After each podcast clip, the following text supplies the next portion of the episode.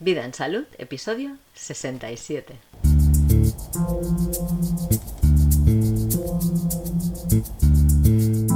Hace ya unos cuantos meses que María Josep me solicitó un episodio sobre el cuidado de nuestras mascotas. Hoy voy a abordar generalidades sobre el cuidado de perros y gatos, que son las mascotas que más solemos tener y además las que yo más conozco también. Te doy la bienvenida al podcast Vida en Salud, el podcast que te inspira a llevar una vida saludable. Esta propuesta es mi iniciativa y yo soy Diana Valeria. Nosotros tenemos una forma diferente de entender y vivir la salud. Apostamos por una visión en que tú eres protagonista, protagonista de tu salud y de tu vida.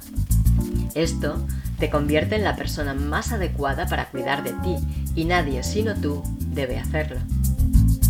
Para esto, te ofrecemos información, conocimiento, inspiración y motivación que te acerquen a ser capaz de tomar las decisiones más acertadas sobre tu salud y la de quienes dependen de ti. Tenemos un punto de vista muy amplio de la salud así que no te extrañe encontrar por aquí información sobre los muchos aspectos que afectan a la vida y que no se suelen vincular con la salud, aunque para nosotros sí que lo están. ¿Por qué es que tenemos mascotas? Bueno, pues cada cual tendrá sus motivos, pero hay algunos que son bastante comunes a todos nosotros. A algunos animales a vivir con nosotros porque necesitamos algo de ellos. Incluso si los recogemos de una protectora o de una perrera, lo hacemos porque necesitamos de ellos. Ya sea compañía, su cariño, su reconocimiento, volcar nuestra atención o nuestros instintos paternales o maternales en alguien, o simplemente porque cumplen alguna función para nosotros, como los caballos, por ejemplo o incluso los gatos en el campo que mantienen a los ratones alejados de la casa. ¿Te has preguntado alguna vez qué es lo que pueden necesitar ellos de nosotros? Seguramente sí que lo has hecho. El caso es, ¿te estás respondiendo coherente y honestamente? Ahí lo dejo. Bueno, yo pienso que tal vez lo que más necesitan ellos es respeto. Respeto a su particular naturaleza.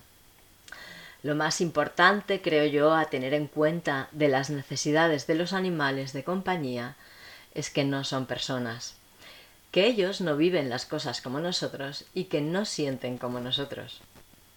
Y creo que para respetarles es necesario comprenderles. Ellos tienen otra forma de expresarse, otra forma de vivir y otras prioridades. Por ejemplo, los perros tienen raíz común con los lobos y los gatos son felinos. Ellos sienten como tales y lo que podemos llamar su memoria hipotalámica hace que sientan los acontecimientos igual que sus ancestros los sentían. Por eso, el carácter, comportamiento y forma de vida de los lobos en su hábitat natural nos ayudan a comprender las necesidades naturales de los perros. Los lobos viven en manada y los perros llevan en sus genes esa forma de vivir y sentir su comunidad. Por eso un perro vive a sus amos como su familia. La familia que lo acoge es su manada. El perro se siente muy vulnerable si no forma parte de una manada. La manada le apoya, le protege y le cuida. Y los perros, a su vez, cuidan muchísimo a su manada. Protegen a los más débiles y buscan la manera de hacer las cosas de forma que todos tengan las necesidades cubiertas y no corran ningún peligro. Por otro lado, su forma de entender las relaciones es extremadamente jerárquica, incluso para los de razas con ejemplares de menor tamaño, los que no levantan un palmo del suelo, digamos. Ellos necesitan un referente, un macho alfa, y lo buscarán hasta encontrarlo. Si no lo encuentran, ellos pueden tomar ese papel y tomarán las decisiones por ti.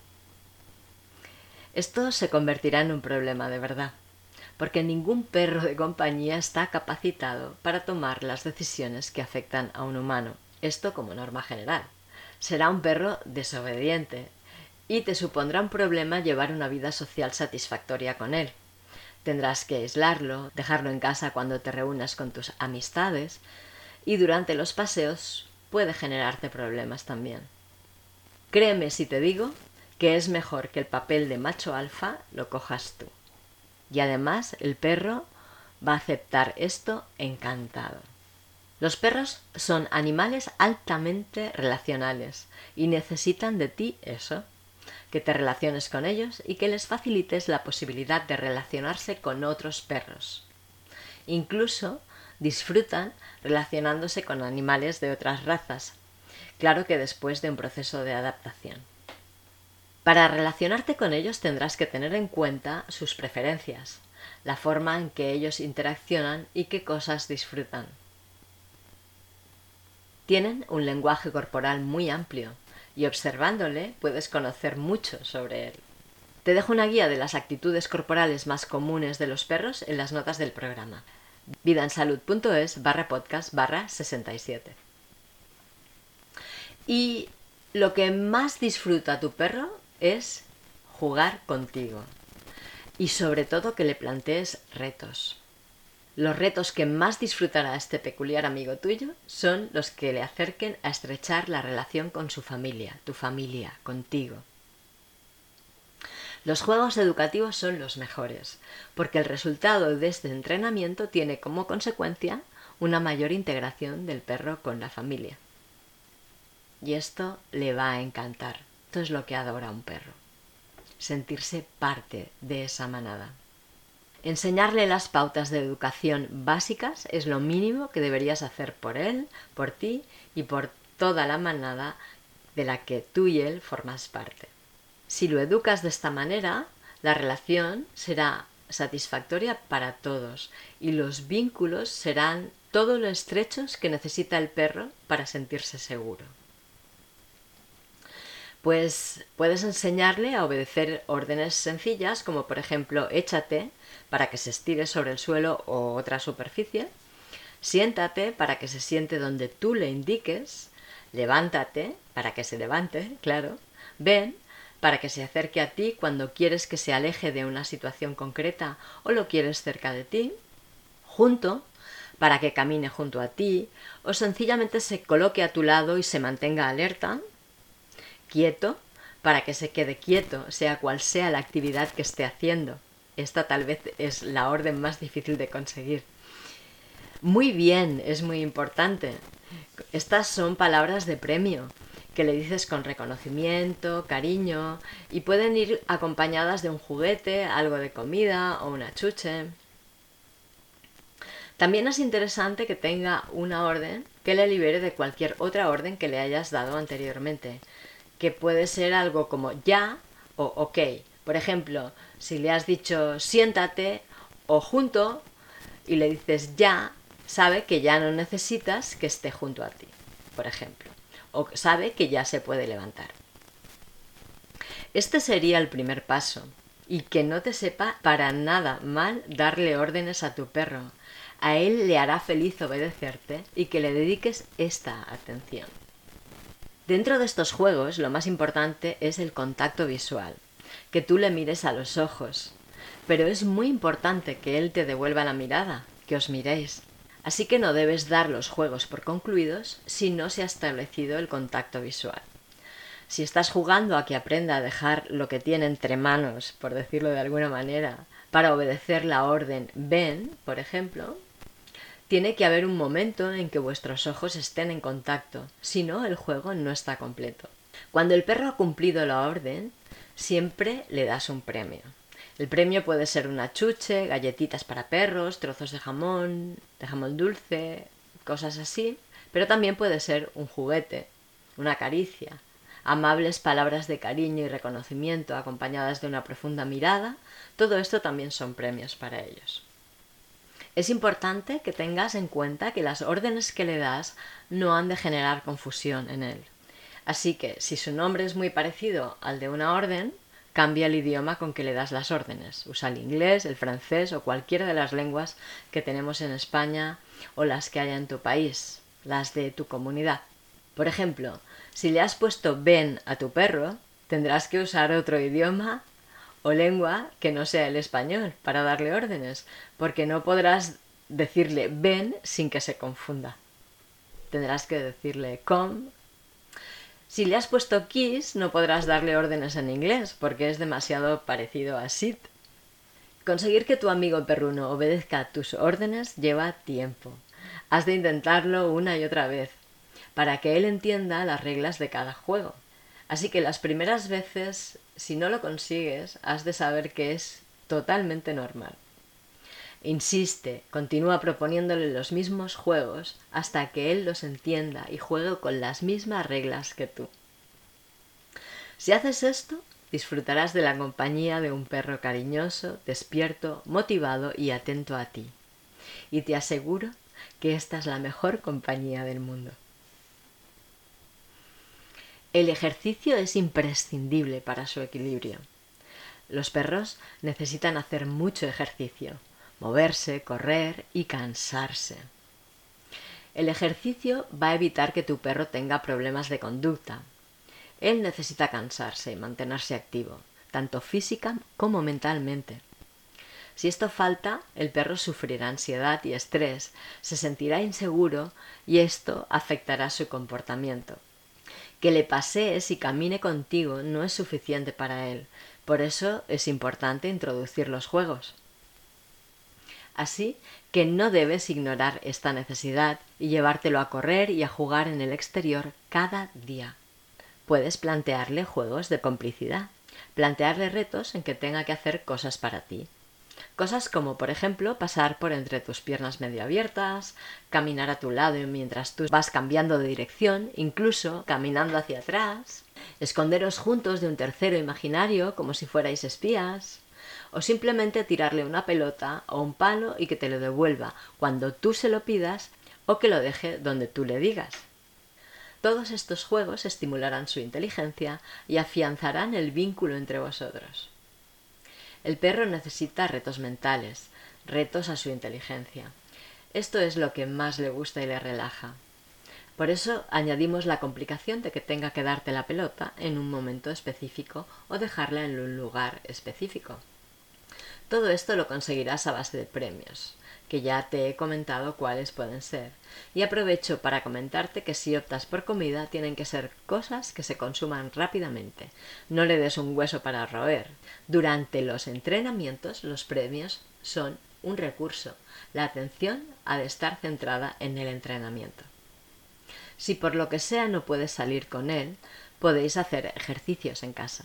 Ejercicios simples, como por ejemplo ordenarle que se siente y se levante una y otra vez. O que se estire y se levante una y otra vez. O que pase entre tus piernas. Otros ejercicios que son muy buenos, tanto para el interior como para el exterior, son los ejercicios de olfato. Es tan sencillo como esconderle comida, chuches, granitos de pienso o galletas para que la encuentre. O tirarla por el suelo y apagar la luz para que vaya encontrándola. También puedes usar juguetes para perros. Por supuestísimo que un perro ha de tener muy claro dónde puede y ha de hacer sus necesidades, de forma que no entorpezca la marcha cotidiana de una casa. Si no le educas en este sentido, vas a exponerle a un sufrimiento crónico innecesario. Hay muchos más juegos y pautas para perros. Si te interesa este tema, házmelo saber por el canal que te sea más cómodo y profundizaremos más en esto. Hablemos de los gatos, estos hermosos, elegantes y reservados animalitos. Ellos son tal vez la mascota más limpia que podrás tener nunca. A un gato no es necesario enseñarle dónde ha de hacer sus necesidades. Con que le pongas una caja de arena por la zona en que ellos suelen estar, enseguida empezarán a usarla. Solo has de poner atención a que la caja de arena esté alejada del lugar donde les sirves la comida. Ellos detestan la suciedad y por ello se ocupan de mantener los espacios y a sí mismos muy limpios. Detestan los areneros sucios y tu gato se molestará mucho contigo si no lo mantienes limpio. Utilizan las uñas para todo. Les gusta estirarse enganchando las uñas a una superficie rugosa y tirando de todo su cuerpo en dirección contraria. También les gusta colgarse de las uñas, sobre todo de pequeños. Se agarran con las uñas a un sitio elevado y suspenden su cuerpo balanceándolo. Les encanta ver todo desde arriba. Forma parte de su instinto felino. Tal vez te suena ver fotos de tigres y panteras descansando plácidamente sobre la rama de un árbol. O la pantera de mm, El libro de la selva, la amiga de Mowgli, siempre estaba en una rama de un árbol. Entonces, si vives en un piso con uno o más gatos, les harás felices si les montas estructuras a las que puedan trepar y quedarse descansando ahí arriba. Puedes usar cajas de fruta o cajones de madera reciclados para construir refugios elevados, colgados de las paredes o incluso del techo. Poner estanterías accesibles para ellos o torres con distintos niveles como las que venden ya construidas en las tiendas de productos para mascotas. Yo te recomiendo que construyas tú las estructuras para tus gatos. Las que puedes encontrar en los comercios especializados son bastante endebles y se rompen enseguida. Vi una vez un pasillo para gatos que se extendía por la pared justo debajo del techo de una casa, casi como una montaña rusa, con rincones en las esquinas y espacios en los que hacer paradas, subían y bajaban. Y seguro que los gatos que vivían en esa casa debían estar encantados de su hogar. Lo buscaré e intentaré mm, ponerlo en las notas del programa para que lo veas. Para un gato, la casa donde vive es su casa, no la tuya. Son animales muy territoriales y para un gato la casa donde vive es su casa, no la tuya, no, la suya. Y tú eres un miembro más de su comunidad felina. Son muy individuales y suelen pasar muchas horas durmiendo. Bueno, dormitando, porque siempre tienen algo de atención puesto en la alerta. El gato es un depredador y como tal nunca baja la guardia. Los gatos adultos son muy territoriales y rutinarios.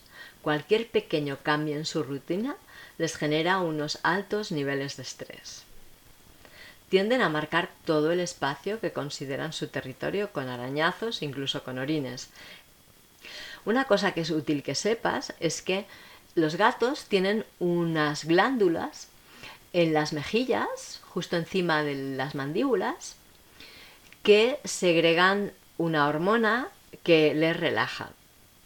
Entonces, si, eh, si te fijas, ellos les gusta frotar su cara contra ti, contra tus piernas, contra los muebles de la casa. Y esto es porque así estimulan la secreción de esta hormona y impregnan con ella todo el espacio y a ti mismo.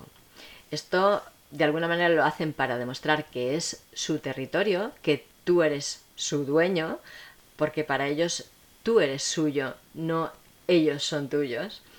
Y también es un recurso que puedes utilizar cuando el gato está estresado. Puedes intentar cogerlo y acariciarlo en esta zona, en la mejilla, para que segregue esta hormona y se calme. También tienden a marcar todo el espacio que consideran su territorio, con arañazos, incluso con orines. Esto lo hacen los gatos machos, sobre todo cuando están en celo o cuando están estresados, cuando tienen miedo y se sienten inseguros. Durante el celo las hembras están muy quejosas y lloriquean si no pueden salir a buscar un novio. Los gatos se escapan de las casas para salir a ligar. Es por esto que está tan extendida la costumbre de esterilizarlos, porque es más fácil que tengan una conducta equilibrada para convivir con nosotros. Bueno, por esto y porque tienden a criar muchísimo, una gata puede criar a partir de la edad de un año dos veces al año y en cada camada tendrá por lo menos cuatro gatitos. Hay un estudio científico muy curioso que determina que la personalidad de los gatos es diferente dependiendo del color y del largo del pelaje. Este estudio dice que los gatos de pelo largo son más tranquilos y cariñosos, aceptan muy bien las caricias y no son demasiado activos. Son gatos de arrullar, comer y dormir. En cambio, los de pelo corto parece que son más activos, curiosos, inteligentes, ingeniosos y juguetones. También este estudio le atribuye diferencias de comportamiento entre los diferentes colores que tienen los gatos. La historia de los gatos negros es muy curiosa. Ellos fueron los preferidos de los egipcios, que los elevaron a la categoría de dioses. Y en la Edad Media se los demonizó. Eran hijos del diablo. Pero aún así, a pesar de los caprichos del ser humano, los gatos negros parece ser que son los de mejor carácter. Son muy tímidos y reservados, por lo que cuesta ganarse su confianza. Pero cuando la ganas, tienes un amigo fiel y cariñoso.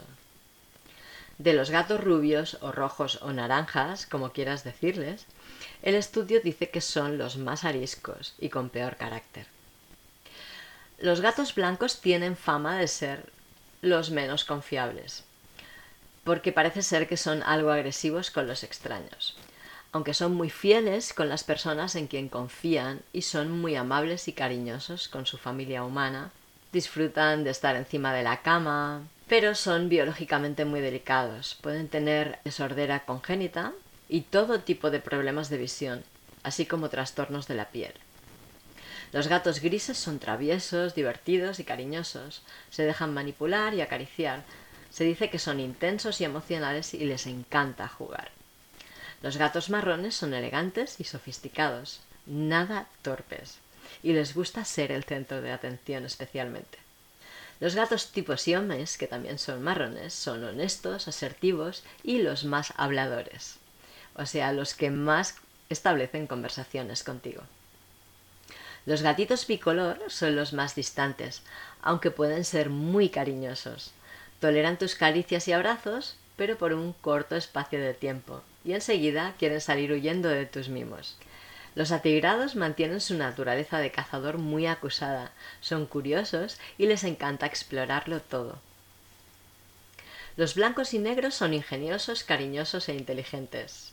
Los blancos y grises son traviesos, pero tan tiernos. Los gatos tricolores suelen no ser gatos, sino gatas.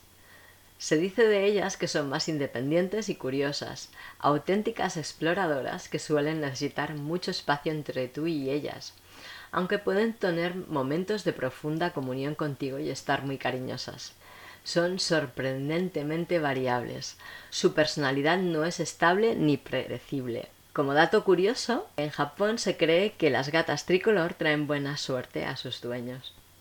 Estos son algunas líneas generales que te pueden ayudar a comprender mejor por qué tu gato se comporta como lo hace. Pero la verdad es que cada gato es único y tiene su propia personalidad, aunque seguramente estos rasgos comunes son acertados. Aún así podemos decir que en general el carácter de los gatos es muy complejo y los humanos sabemos poco sobre él. Ellos también necesitan juegos y aunque no necesitan estrechar la relación contigo como un perro, es una muy buena forma de ganarnos su confianza. A los gatos, en general, lo que les interesa es cazar o dormir. Así que los juegos que van a despertar su atención serán los que les permitan desarrollar las habilidades para la caza. El gato, nos guste o no, es un animal carnívoro. Su naturaleza es carnívora. Su fisiología está concebida para cazar, devorar y digerir carne de otros animales. Así que la carne, las vísceras y los huesos son su alimento fisiológico. Es lo que necesitan comer. Sus jugos gástricos son muy ácidos y necesitan carne, vísceras y huesos. Si les das verduras y cereales o frutas, ese ácido, en lugar de atacar a la carne de su estómago, atacará a su estómago mismo y estarás causando un problema de salud. Los lobos son carnívoros, pero los perros, adiestrados para convivir con el hombre, no tienen esta característica tan marcada. Nuestras mascotas perrunas son carroñeras en realidad se han acostumbrado a comer sobras. No obstante, cuando les das una buena comida de carne y vísceras bien balanceada, además de recibirla con muchísima alegría y disfrutarla con muchísimo placer, se mantienen más relajados, se reduce la ansiedad y su conducta mejora. Por eso nosotros les damos pienso solamente una vez al día o una vez cada dos días. En casa les preparamos una cazuela de comida una vez a la semana, luego la envasamos en porciones individuales y las guardamos en el congelador. tanto para los gatos como para los perros. En este preparado ponemos carne de vacuno picada, pechuga de pollo troceada, hígados y corazones de pollo o cordero, estos son muy importantes. También ponemos verdura en menor proporción, solemos usar zanahoria o calabaza o patata, porque otras verduras pueden ser tóxicas para los gatos. También ponemos un poco de fruta y un par de huevos crudos. Las verduras han de estar bien cocidas, pero todo lo demás ha de ser prácticamente crudo, sobre todo las vísceras, los hígados y corazones y riñones y así, porque la taurina que contienen es muy importante en la dieta de los gatos y se descompone con el calor, así que si la cocinas la eliminas.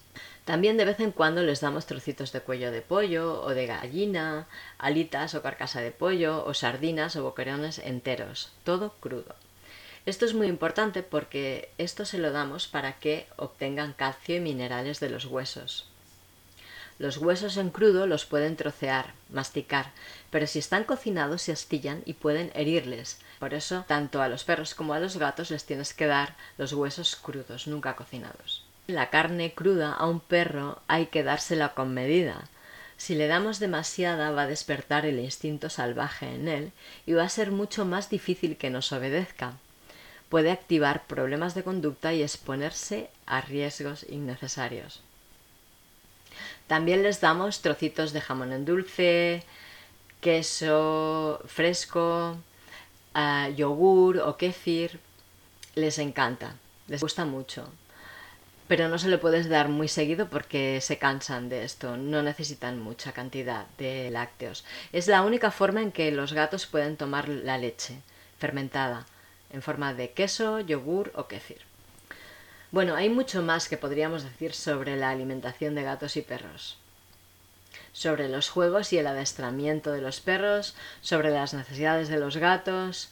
Pero bien, como ya he dicho, si os interesa especialmente el tema, me lo decís por correo, por WhatsApp, en el formulario de la web, por Messenger, por donde te sea más cómodo. Y seguiremos profundizando en este tema.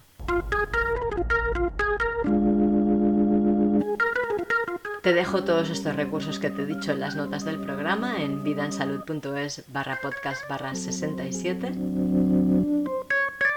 Y muchas gracias por escucharnos.